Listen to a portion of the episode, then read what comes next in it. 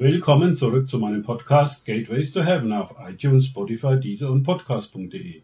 Mein Name ist Markus Herbert und heute lese ich die Fortsetzung des Kapitels aus meinem Buch Komm höher herauf, Visionen vom Berg Zion, dem Garten Eden und dem himmlischen Jerusalem über den Thron der Anbetung. Auch hier eine etwas gekürzte Version, da ein Aspekt in dieser Vision sich nur aus dem Lesen von meinem ganzen Buch ergibt. Wozu ich euch natürlich recht herzlich gerne einlade. Überschrieben ist diese Vision mit Das Herz der Anbetung. Der Heilige Geist legte seine Hände auf mein Herz und es fühlte sich an, als würden gewaltige Mengen an Energie durch mein Herz strömen. Sofort befanden wir uns wieder mitten unter den Anbetern vor dem Thron Gottes. Das materialisierte Licht, aus dem der Anbetungsthron Gottes bestand, leuchtete jetzt sehr intensiv in mehr Farben, als dies auf der Erde möglich ist. Auf dem Thron sah ich Jesus Christus sitzen. Beschreiben kann ich das nicht. Siehe Offenbarung 4, 3 folgende. Für solch eine Herrlichkeit gibt es in meiner Sprache keine Worte. Dann begann ich langsam zu hören, so, als ob der Heilige Geist vorsichtig den Lautstärkeregler weiter nach oben schieben würde. Dieser Gesang, diese Musik, die ich zu hören bekam, waren vollkommen, in einer Harmonie, wie sie auf Erden nicht möglich ist. Zudem war diese Harmonie multidimensional. Keine Ahnung, wie ich das beschreiben soll. Der Heilige Geist erklärte mir dazu, dies ist die Anbetung, die aus dem Herzen jedes Einzelnen aufsteigt, egal was die Person gerade für ein Lied singt oder für ein Instrument spielt.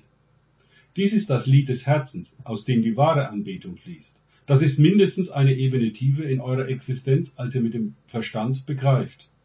Dies ist eine perfekte, multidimensionale Symphonie, die du gerade erlebst. Um bei deinem Bild des Lautstärkereglers zu bleiben, diesen habe ich auf 10% hochgezogen. Mehr kannst du in deinem jetzigen Zustand nicht aushalten. Das gilt auch für deine Sicht auf den Anbetungsthron Gottes. Danke, Heiliger Geist, für diese Begrenzung, antwortete ich. Es fühlt sich für mich einerseits so an, als würde ich gleich umkippen, als würde die Erde unter mir beben. Auf der anderen Seite könnte ich eine Ewigkeit zuhören, beziehungsweise in die Anbetung mit einstimmen. So schön ist sie. Selbst mit den besten irdischen Musikstücken und den größten Sinfonieorchestern ist dies nicht zu vergleichen. Kann ich noch eine Weile hierbleiben, solange ich das aushalte? Ja, natürlich. Da du jetzt ein Anbeter geworden bist, ist dein Herz permanent mit dem Thron der Anbetung verbunden. Egal, ob du selber mitspielst oder dir ein Lobpreislied anhörst oder keines von beiden tust. Sogar wenn du schläfst, stehst du mit deinem Herzen in der permanenten Anbetung vor dem Thron Gottes. Wenn du mit einer Gruppe Lobpreis machst, können die Menschen, die sich auf die Anbetung einlassen, mit dir gemeinsam ebenfalls an diesen Ort der Anbetung kommen. Sie sind alle herzlich dazu eingeladen. Doch komm mit, ich will dir noch etwas Wichtiges zeigen, forderte der Heilige Geist mich auf. Immer noch auf der Ebene der Anbetung vor dem Thron sah ich jetzt um mich herum Kinder verschiedenen Alters. Es handelte sich vor allem um sehr junge Kinder und ein paar Teenager. Es war wunderschön anzusehen und anzuhören, wie sie anbeteten. Sind das die Kinder, die im Himmel aufwachsen? fragte ich den Heiligen Geist. Nein, das sind irdische Kinder, antwortete er mir. Wenn du sie auf der Erde beobachten würdest, könntest du sehen und hören, wie sie versunken in eine andere Welt vor sich hinsingen. Sie drücken unbewusst aus, was gerade in ihrem Herzen anbetet und singt. Deswegen sind sie über ihr Herz mit dieser Dimension vor dem Thron der Anbetung verbunden. Sie singen mit einem reinen Herzen. Deswegen bist du, so wie der Vater, fasziniert und angezogen davon. Leider verlieren die meisten von ihnen diese Fähigkeit, wenn sie älter werden. Anstatt es zu fördern, unterdrücken die Eltern diese Fähigkeit, weil sie es nicht verstehen. Oder der Dieb, der Satan, stiehlt es ihnen damit sie entweder schweigen oder ihn und seine Dämonen anstatt des lebendigen Gottes anbeten. Die Kirche verhält sich in dieser Sache nicht besser.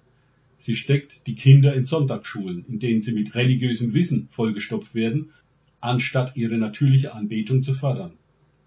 Schon Jesus reagierte darauf seinerzeit sehr unwillig. Markus 10, 14. Als aber Jesus es sah, wurde er unwillig und sprach zu ihnen, Lasst die Kinder zu mir kommen, wehrt ihnen nicht, denn solchen gehört das Reich Gottes. Es ist so traurig. Ein Kind, das mit reinem Herzen anbetet, konnte euch Erwachsene mit in diese Dimension hineinnehmen, so dass ihr diese ursprüngliche Art von Anbetung wieder erleben könntet.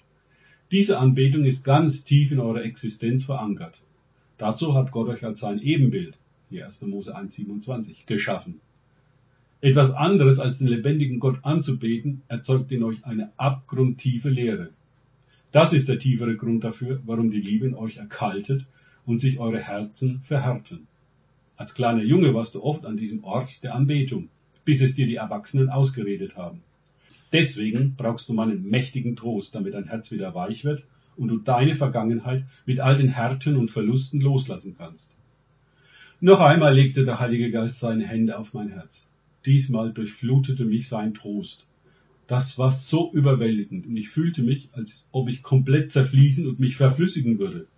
Zuerst flossen alle Tränen, die ich nicht weinen durfte, und mit ihnen aller Schmerz über erfahrene Ablehnung aus mir heraus. Als ich dachte, da kann doch nichts mehr übrig sein, kam eine weitere Welle des Trostes vom Heiligen Geist, die noch tiefer ging als die erste. Als ich schon dachte, ich würde in diesem flüssigen bzw. aufgelösten Zustand bleiben, brachte mich der Heilige Geist wieder in Form. All das passierte von dem Thron der Anbetung inmitten der Kinder, die anbeteten. Danach ging vom Heiligen Geist eine Welle der Freude aus und durchflutete mich, siehe Jesaja 35c, vom Kopf bis zu den Zehen, so lang, bis er aus mir herausströmte. Das übertrug sich anscheinend auf die Kinder, denn jetzt jubelten und jauchzten sie mit großer Freude. Siehe Zephania 3,17, mit mir zusammen. Wir alle tanzten ausgelassen vor dem Thron der Anbetung herum. Ich war wieder ein Kind geworden. Oh, wie herrlich.